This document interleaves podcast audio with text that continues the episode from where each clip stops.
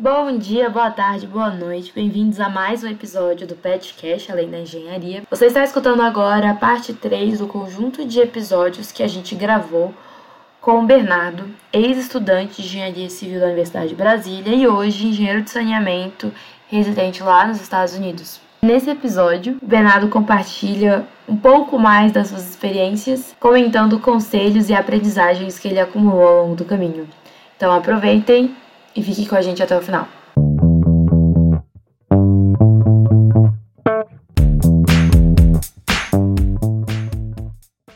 Bernardo, diante da que você fala da tua história, da tua experiência, é, o que, que você aconselharia assim para nós alunos, para a gente se destacar no mercado profissional, tanto acadêmico, que conselhos você pode nos dar? Ah, nós tem, tem, uma, tem uma lista, viu? Mas, é, assim, a primeira, eu acho que seria é, aprendam a se comunicar. Né? Assim, isso sou meio chavão, né? mas para ser mais específico aqui. Aprendam a falar bem, montar um argumento, e aprendam a escrever bem também. Olha, engenheiro que não sabe falar e argumentar e também que não consegue escrever, não vai a canto nenhum. Vai ficar lá, lá é, carimbando coisa, fazendo negócio repetido lá o tempo todo. Trabalho técnico é importante, mas é a base. Né? E, assim, a forma como a gente aprende a falar, é, montar um argumento, né, um raciocínio estruturado e escrever é lendo. Então, assim, lendo e, claro, também assistindo gente que fala bem. É, com relação à leitura, né, existem só que bilhões de livros por aí provavelmente, né? A maioria deles talvez não ajude muito com essas coisas. Assim, estou tentando ser educado aqui, né? É, mas, mas assim, tem os grandes clássicos ocidentais são fantásticos para isso. Assim, você pega é, lá nos Estados Unidos, por exemplo, eles têm um, um programa lá que várias universidades adotam que eles chamam de é, Great Books Program, que é um, assim, um programa dos grandes livros, né, no qual, ao longo da graduação, os alunos são obrigados a ler os clássicos ocidentais mais importantes.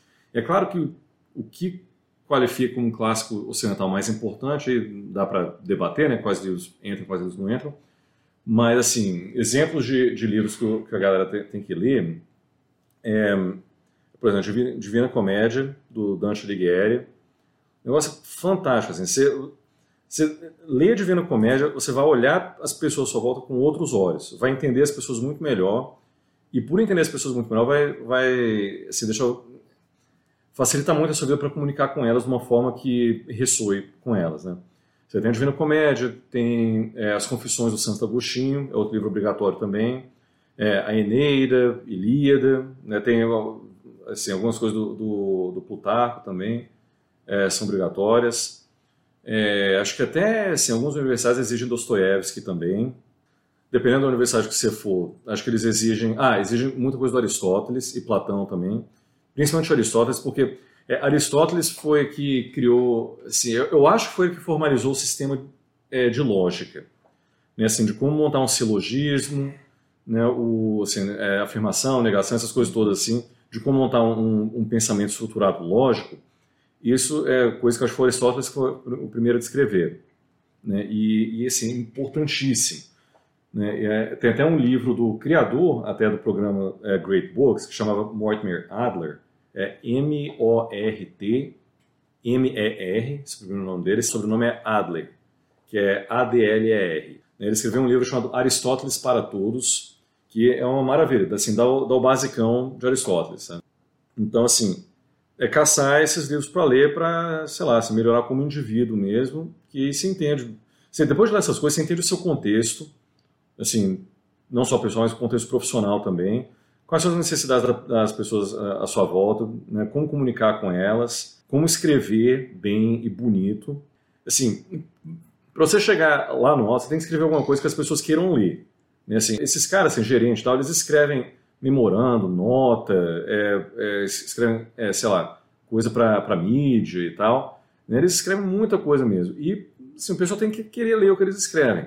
Então, lá na, lá na, na Bechtel, por exemplo, na companhia na qual eu trabalhei, quando eu vi um e-mail da gerência alta, né, um textinho, memorando, uma coisa assim, o negócio soava quase poético, de, de tão bonito, que, que só assim, a sonoridade do negócio mesmo, sabe? Aí já dá para ver que aqueles caras lá leram bastante poesia e, e assim, leram coisas que os auxiliou a estruturar as coisas também. Porque, assim, você pensa aí, tipo, é, pô, eu tive um, professor, é, um professor que é substituto, mas assim não vou falar o nome, né? Que ele falava, fala tudo errado, né? Ele falava, ah, não precisa aprender a falar certo e escrever não, eu sou, eu sou engenheiro. Cara, você consegue imaginar um sujeito desse como presidente de uma companhia? É difícil, né? Então, pega esses grandes livros, esses grandes clássicos da, da literatura ocidental, né, veja essa lista do, do Great Books Program, pega e lê esses livros. Tenta assistir também ao máximo de palestras que você puder de gente que sabe falar. Então, assim, se, se bom, pra, se quiser praticar o inglês até, né, tem, tem umas que. Acho que dá, dá para botar no link aqui embaixo do podcast, uhum, né? É, tem umas do. É, por exemplo, tem um almirante lá dos Estados Unidos que dá umas palestras muito boas, o, o almirante McRaven, é, M-C-R-A-V-E-N. É, mais o que? Sei lá, tem, tem, tem várias outras lá. Eu, posso, vou botar uma lista depois. Então, assim, é, as palestras e vê como que esses caras falam assim, não só as palavras, mas os maneirismos deles, a forma como eles escutam as perguntas, isso tudo faz diferença. Outra dica aqui é a seguinte: seja uma boa pessoa. Essa é outra coisa que na vida profissional é importante. Ninguém quer trabalhar com caloteiro e com picareta. Então, a gente vê assim, sei lá, caso de gente que só faz o mínimo necessário no trabalho, essa galera não vai chegar em canto nenhum. E, assim, e quando eu falo seja boa pessoa, é, vai além de simplesmente fazer o seu trabalho direito é porque, veja, a gente quando vai fazer um trabalho, a gente sempre está fazendo trabalho para alguém, né? para ajudar alguém. A gente nunca está fazendo trabalho para o ar, né?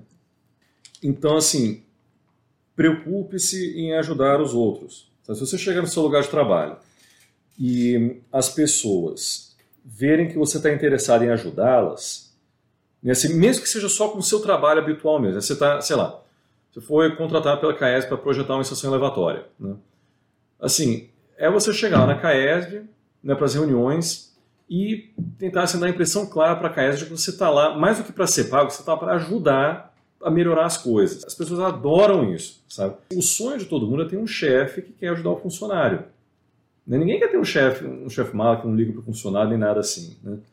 Então, seja essa pessoa, sabe? Bote ajudar os outros como sua prioridade, tanto na vida pessoal quanto no trabalho. Né? E assim, uma coisa que eu, que eu vi nas companhias nas quais eu trabalhei é que os gerentes mais altos tendem a ser muito, muito gente boa.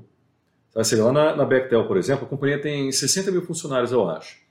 E, né, como eu falei, construiu a Hoover Dam, lá no, lá no, no estado do Arizona, o túnel que liga França à Inglaterra, a conexão de Chernobyl, aeroporto de Riad, outras coisas aí, né? Sobra gigante. Mas a empresa ainda pertence à família Bechtel.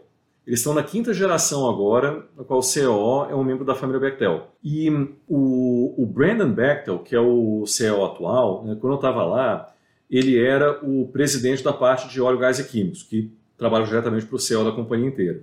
E assim, ele subiu no elevador com todo mundo, sabe, sabia o nome da, das pessoas, conversava com, to, com todo mundo ali na, na, boa, sabe. E assim, e, e os outros gerentes que eu conheci por lá, com quem eu tive um pouco mais contato, se, sei lá, se encontrar com eles no estacionamento alguma coisa e pedir ajuda para eles com alguma coisa, eles iam anotar no caderninho deles e você não seria esquecido. Você nunca era esquecido por esses caras. Sabe, você vê, é, como eu falei lá antes, né? Eu perguntei para alguns gerentes lá, o pessoal que ficava no andar confidencial, mexendo com toda a tecnologia confidencial da companhia. Eu perguntei para o gerente da companhia, da, dessa parte se tinha como ele me explicar como que é usando funcional de cabo a rabo. O cara tirou três horas do almoço dele para me explicar sabe? E um outro gerente lá também me ajudou a carregar um sofá com a caminhonete dele, sabe? E outros também ficaram lá comigo até, sabe, oito da noite lá, às vezes me explicando coisa que eu não precisava saber para o meu trabalho até, uhum. né? Então, ajude os outros. Programação, né, como eu falei. Eu sei que eu já ia fazer isso aqui, mas aprenda a programar. Isso, isso faz diferença, porque até que você chegue lá em cima, você tem que ter feito muito trabalho técnico já. E a programação vai fazer você se destacar e muito do, do você se destacar vai ser porque você vai ter uma forma de ajudar os outros que ninguém mais tem. É porque ninguém quer saber de aprender a programar, ninguém tem saco para isso. Eu tive a sorte de ter saco para isso, né, de gostar, não sabia que fazer essa diferença toda assim, mas acabou que fez. Então, é, aprendam a, a programar. Bernardo, você estava falando dos gerentes com quem você pôde trabalhar e como eles eram pessoas solidárias. E nesse sentido eu queria saber se você tem algum conselho assim sobre liderança. Assim, o, o bom líder é, o, é a pessoa que consegue fazer os outros quererem trabalhar para ele. Então, assim, se você quer ser um líder, dá um jeito de fazer os outros quererem trabalhar para você. Não trabalhar para você porque tem que trabalhar, não. Fazer os outros quererem trabalhar para você. Quem me falou isso é, foi um, um professor de Cornell, que foi o criador do campo de recursos ambientais mais, mais computacional. Então, assim, ele criou esse campo lá na década de, sei lá, 60, 70, alguma coisa assim. E enquanto ele estava lá em Cornell com o MIT tentando levar ele para lá, né, ele estava criando o campo e sendo carregado para os quatro cantos do mundo, né, assim, projetando lá o sistema macro de abastecimento de água do Irã, né, aquele sistema de túneis que tem também lá na Líbia, né, que são os túneis gigantes, que cortam a Líbia inteira trazendo água de aquífero, projetado por ele também. Enquanto ele estava fazendo esses projetos, ele era o comandante da maior frota de aeronaves dos Estados Unidos, é, é, do, da Marinha dos Estados Unidos. Então, o cara é um líder nato, né? E ele foi que chegou para mim e falou: Bernardo, você tem que fazer os outros querem trabalhar para você. É só assim mesmo. Você conhece com esses caras, é, você conhece esses caras, conversa com eles, interage com eles por um tempo, você fica morrendo de vontade de trabalhar para eles. não sei exatamente como é que eles fazem isso, mas eles fazem. Você começa com os, caras, com os caras e pensa, pô, confio nesse cara, quero trabalhar para ele. E se eu trabalhar para ele, eu estou bem. Sabe, ele se importa comigo, vou aprender muito com ele, porque o cara é inteligente, dedicado, vai fazer tudo certinho, vai botar um bom exemplo, sabe? E vai ter sempre trabalho, porque o cara é bom desse jeito, quem que não vai querer que ele faça trabalho para os outros, né? Então, é, mais uma vez, faça os outros quererem trabalhar para você. E um, um, erro no qual muita gente cai, incluindo este que vos fala aqui, é de assim, a gente está no trabalho, a gente está fazendo um, um projeto, tem alguém que não está fazendo o negócio direito, assim, a gente acha que está errado, independentemente de se, está, se o trabalhador está errado ou não, não importa, né? A gente vai negócio, pô, isso está tá errado. A gente vai, vai tentar resolver o problema, tem que ser resolvido, a gente não pode deixar o projeto errado ser executado, né? Aí começa assim aquela irritação. A gente vai falar com o cara, vai falar, ah, não, mas tá certo, não vou mudar. Não, mas tem que mudar porque olha aqui. Não, porque não sei o que lá, você começa a dar uns motivos que você não acha muito bons, a gente começa a ficar meio irritado com isso. Né? Começa aquela, aquela bateção de cabeça e vira, vira aquela confusão. Então, é, assim, isso é uma coisa péssima. Sabe? Um exemplo no qual é, é, isso aconteceu comigo foi que teve um projeto lá uma usina de liquefação de gás natural é, assim, essas usinas precisam de drenagem, né, porque você não pode deixar um negócio desses inundar, que vai quebrar os equipamentos todos, talvez vaze gás natural e gás natural quando vaza, dependendo da concentração de oxigênio, o negócio explode. E então, eu estava encarregado de conferir o sistema de drenagem e vi que o cara usou a hidrógrafa errada para o pro, pro projeto de, de, drenagem. Eu fui falar com ele, e ele era um gerente mais baixo, assim, que a companhia estava encostando ele num canto. É porque ele é pai de família, a companhia não queria, não queria demitir o cara, porque pô, você tem que provar a família dele e tal. Então, como é que a gente encosta para fazer uma coisa aqui que vai dar menos problema, né? Ele estava encarregado dessa parte da, uma parte da usina lá, geralmente coisa que não importava tanto, mas esse importava.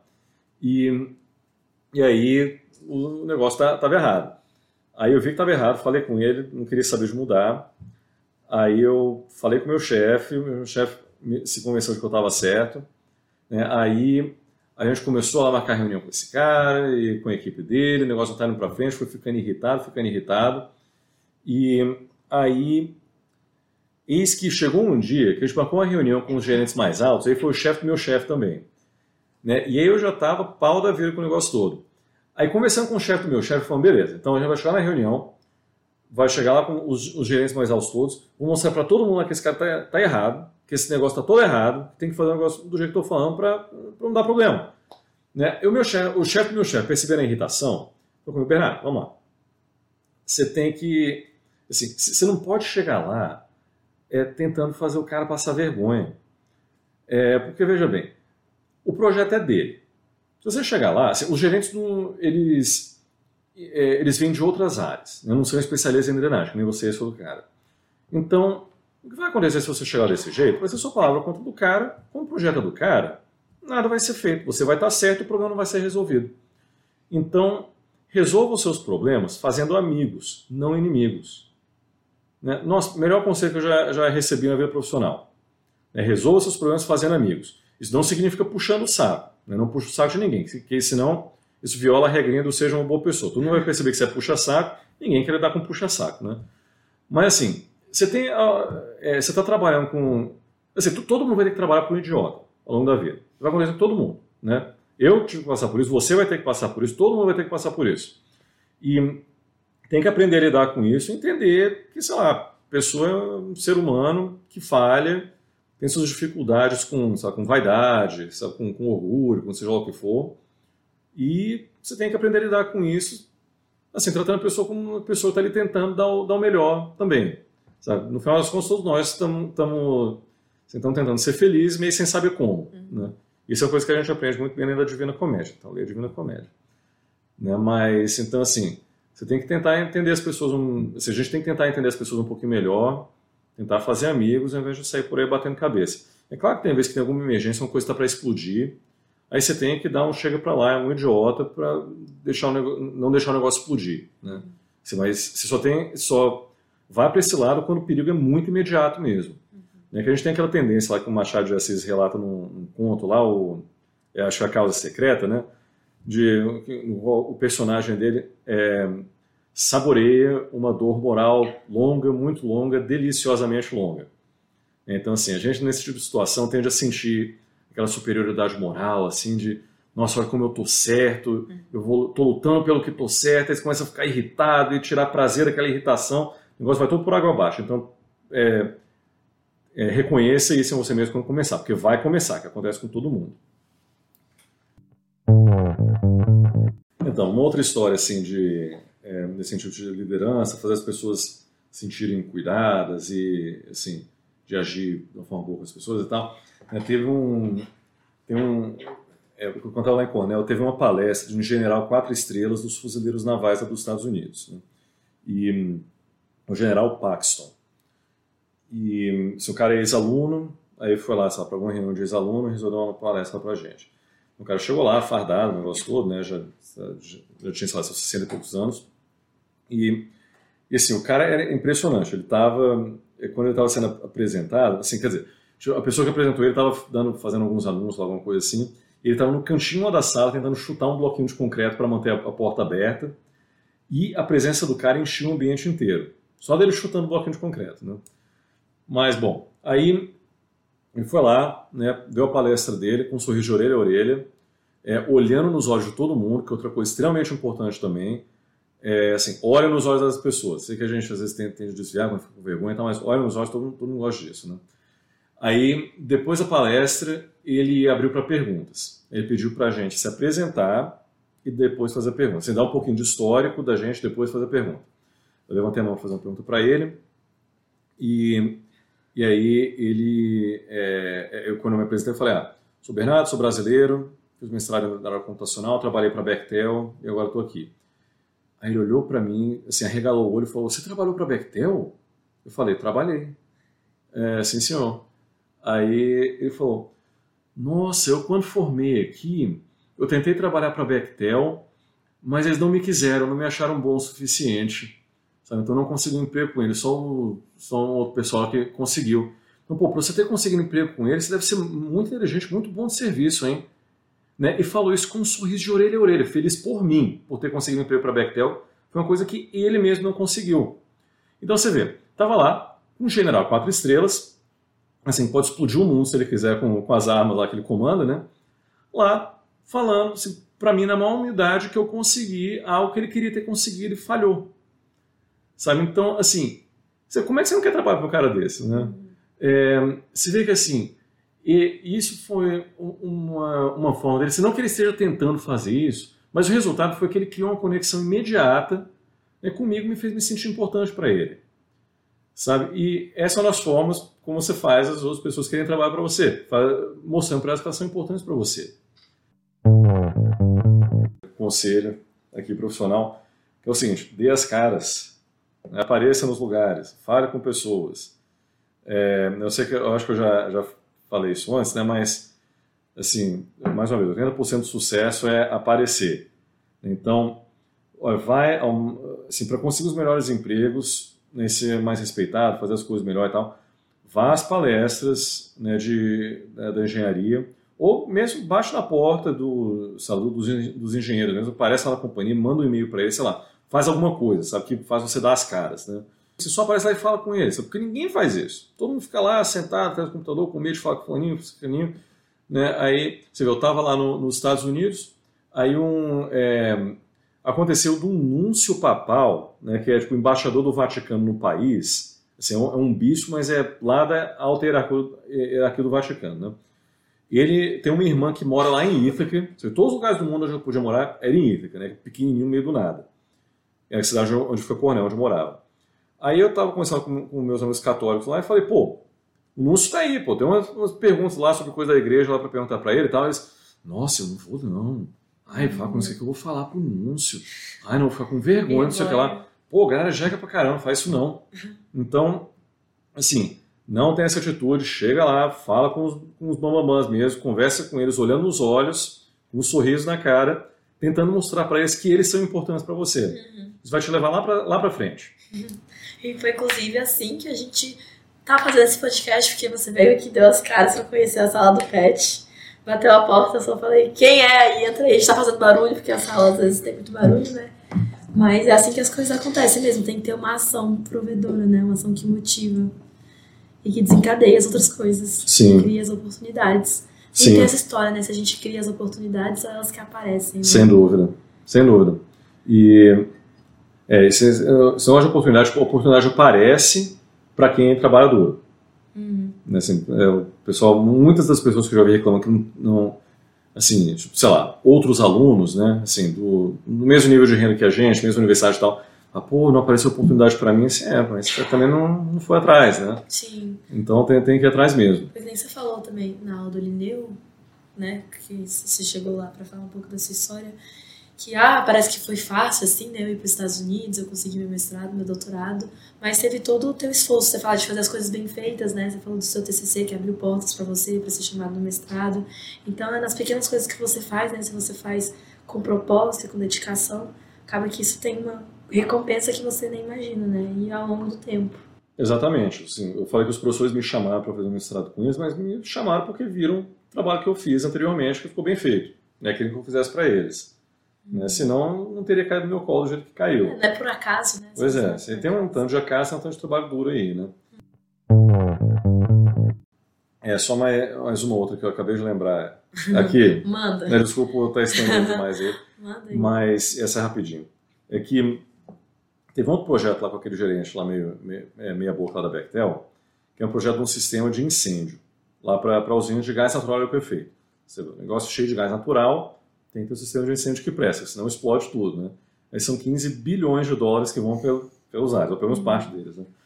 Mas bom, aí estava tendo um problema de, assim, quando é, a gente estava avaliando lá o projeto e viu que teria um problema com o transiente, né? E assim, eles estavam, então beleza, né? Aí veio aquele problema, eu falei, bom, é só você é, programar lá na, na, placa de controle, né, para coordenar as três bombas do sistema de incêndio, né, com essas regrinhas aqui que agora tudo certo.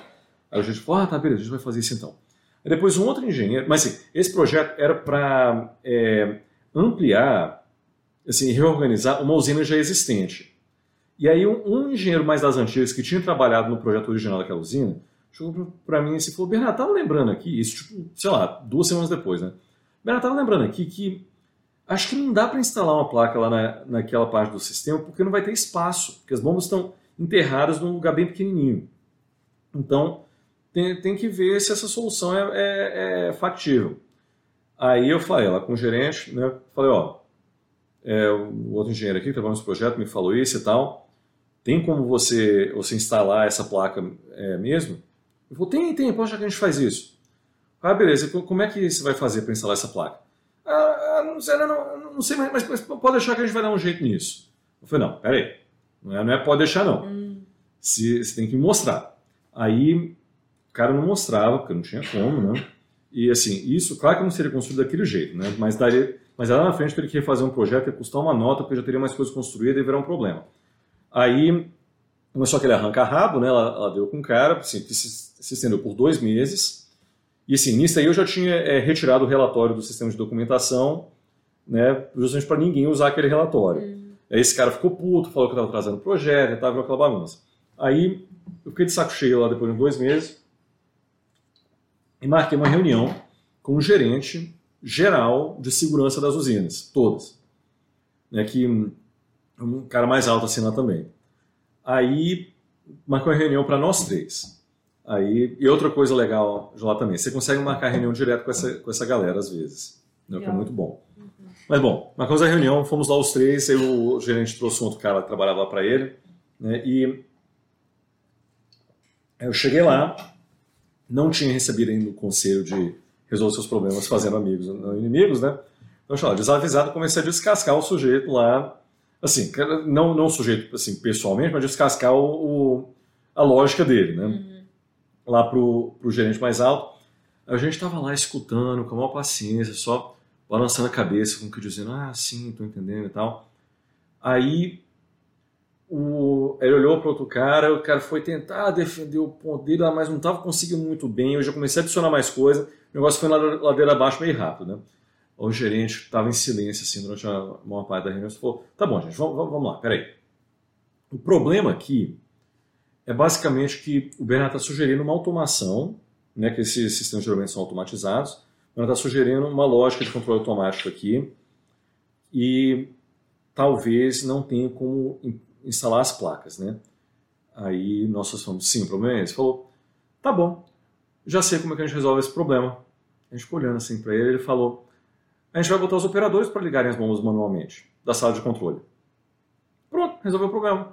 Então, dois meses de, de arranca-rabo, resolvido só aí. Uhum. Aí eu perguntei para ele, mas o sistema não vai ser automático? Então ele falou, não, esse cliente em particular prefere os operadores é, fazer, é, pressionando os botões da sala de controle ao invés de confiar em sistema automático que pode falhar quando, quando importa. Uhum. Então, é, aí eu saí da reunião né, pensando, por causa disso que esse cara ganha três vezes mais do que eu. e, e, eu perguntei para ele, vem cá, como é que você é, sabe, assim, como é que você vê essas coisas assim? Uhum. A experiência, daqui a um tempo você pega também. Simples assim. Pois é, pois é. E isso aí. Se confirmou? Se confirmou.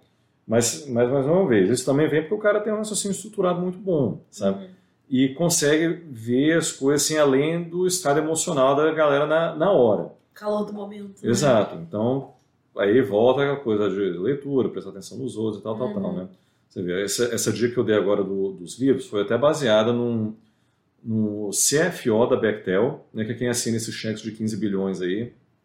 É, né? É, eu perguntei para ele, vem cá, qual é a diferença entre quem chega num, num posto que nem o seu e o pessoal que fica ali pelo meio do caminho? Perguntei para ele, perguntei pro, fiz a mesma pergunta também para antiga é, chefe de investimentos de, do maior, de um dos maiores fundos de, de pensões dos Estados Unidos, o TIAA, que ela estudou lá, lá em Cornell também, e para o meu é, co-orientador lá em Cornell, que foi quem criou a cobrança automática de pedágio. Né? Fiz a mesma pergunta para os três. E os três responderam a mesma coisa. Falaram comunicação, entender as pessoas, prestar atenção nas pessoas e, e tudo mais. Perguntei para eles como que aprendi isso, eles falaram, é prática. Né? E, o, e o outro lá da, lá da Bechtel, ele também tinha uma, tipo, uma subespecialização mais ou menos em filosofia, e além do curso de finanças dele, né? E aí quando eu perguntei para ele também no que, que o curso de filosofia dele ajudou, ele falou, pensar de forma estruturada, formar um argumento lógico, evita a questão emocional toda, e todo mundo entender tudo direitinho. Uhum. Né? E, e, entender as pessoas, assim, ajuda a entender as pessoas, né? É, para conseguir entender a galera direita, assim, comunicar bem, é ler essas coisas e, e prática. Grandes conselhos. Aplicou? Deu certo? Você consegue aplicar isso? Ah, demora, né, para pegar o jeito. Assim, já li bastante coisa, né, mas uhum. é, Aí, sei lá, assim, a gente sempre tenta, né? Mas, cara, realmente leva, leva prática. É sabe? É difícil, às vezes, né? controlar, às vezes, você controlar aborrecimento uhum. e, é assim, tentar pensar um pouco mais fora da caixa, que nem outro gerente lá do centro de incêndio pensou, Uhum. sabe? E, assim, sabe, saber a hora de falar certas coisas, de não falar certas coisas, sabe? As coisas vêm, vêm muito da, da prática mesmo. Eu sou razoavelmente novo, né, comparado com esse pessoal, tenho 36 anos, os caras têm, sei lá, 60, né? Uhum. E, mas aí vamos, vamos que vamos, vamos tentando, né? Sempre mantendo isso em mente. Outra coisa eh, também assim que, que eu aprendi lá na Bechtel é que é uma forma maravilhosa de você convencer os outros a, sei lá, assim, fa- fazer o que você vê como sendo certo naquele momento, né? É você fazê-los achar que a ideia foi deles. Então, se você tem uma ideia de como que o projeto vai ficar melhor, mas a pessoa não está querendo aceitar, você vai guiando a conversa de forma que é, assim, a pessoa vai começando a raciocinar naquela direção e pensa, opa, olha só que ideia maravilhosa que eu tive. E aí, pronto, aí o negócio que você pensou é feito, porque a outra pessoa quis fazer. Aham. Né? E aí, assim, aí vem a pergunta, pô, mas aí você não vai receber o crédito. Assim, imediatamente você pode até não receber. Agora o pessoal vai começar a notar que quando você está no lugar, coisas maravilhosas acontecem. né? E, então, assim, todo mundo no final das contas percebe. Sabe, assim, quando você está conversando desse jeito com uma pessoa, né, o- as outras pessoas que estão na reunião percebem mais ou menos o que está se passando ali. Sabe? Vem que você sabe o que está fazendo, a outra pessoa está nervosa, rejeitando o negócio, e você está gentilmente guiando a pessoa Pegando a mão Porque tem que ser dela. feito. Aham. então, assim, aí é caçar um pouco a sandalinha da hum- da humildade aí, né? E não se importar com, às vezes, não, não levar crédito de algumas coisas. É claro que assim, você tem que se importar com isso em certa medida, até porque, até por uma questão de justiça, né? Sabe? Mas, às vezes, para fazer o trabalho, assim, para o trabalho sair feito, tem que não se importar com esse tipo de coisa mais, mais mundana.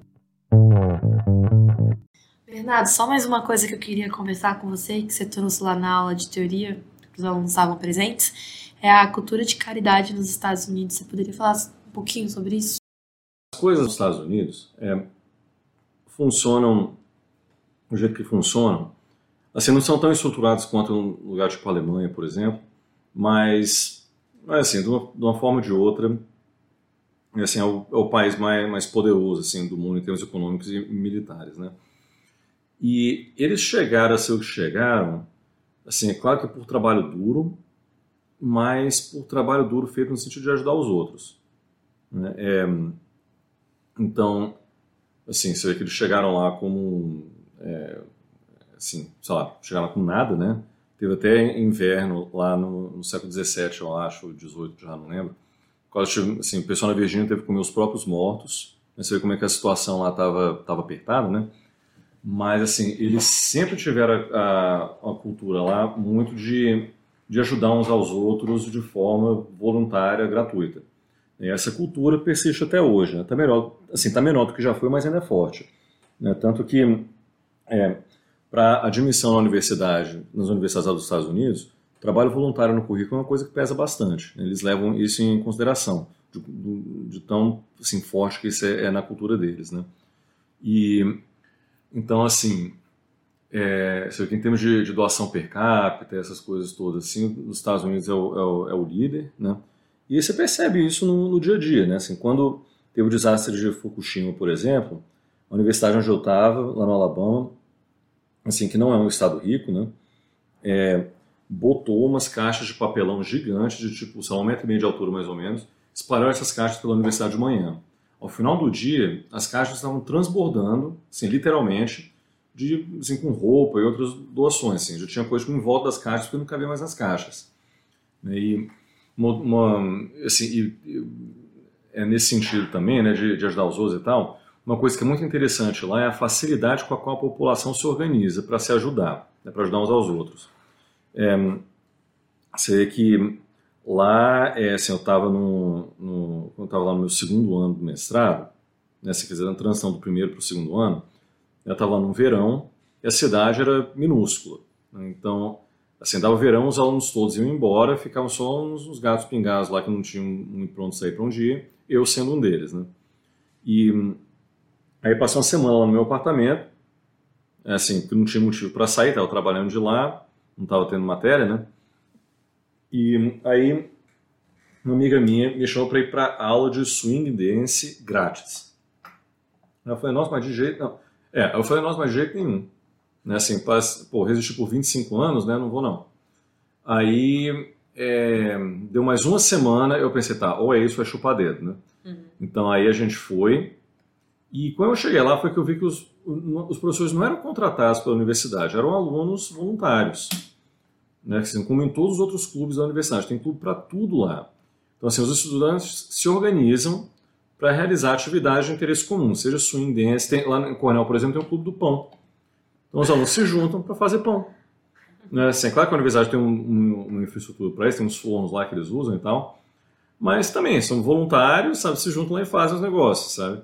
E tem um grupo lá de trabalho voluntário também lá para a sociedade pobre, para os povos da sociedade, de levar alimento para quem precisa, de né? lá também é cheio do que eles chamam de soup kitchen, que são que é a cozinha de comida grátis, né, para morador de rua. Então tem um monte. Lá em Ítaca, que era pequenininha, só no centro tinha tipo, umas quatro, eu acho.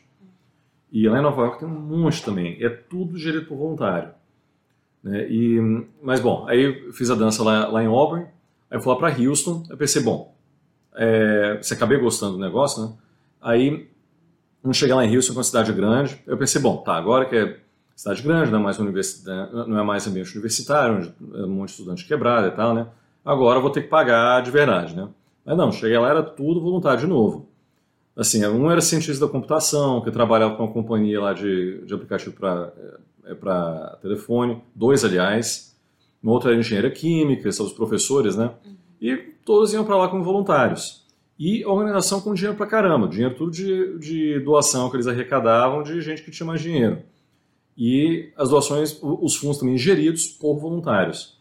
Então tinha um cara lá que era dono de uma empresa de contabilidade grande, lá, lá em Houston, é um sujeito muito bem de vida, por sinal, e ele às vezes botava uns contadores dele lá para fazerem lá os livros de, dos projetos que a gente fazia com esses fundos, só para garantir que estava tudo certo.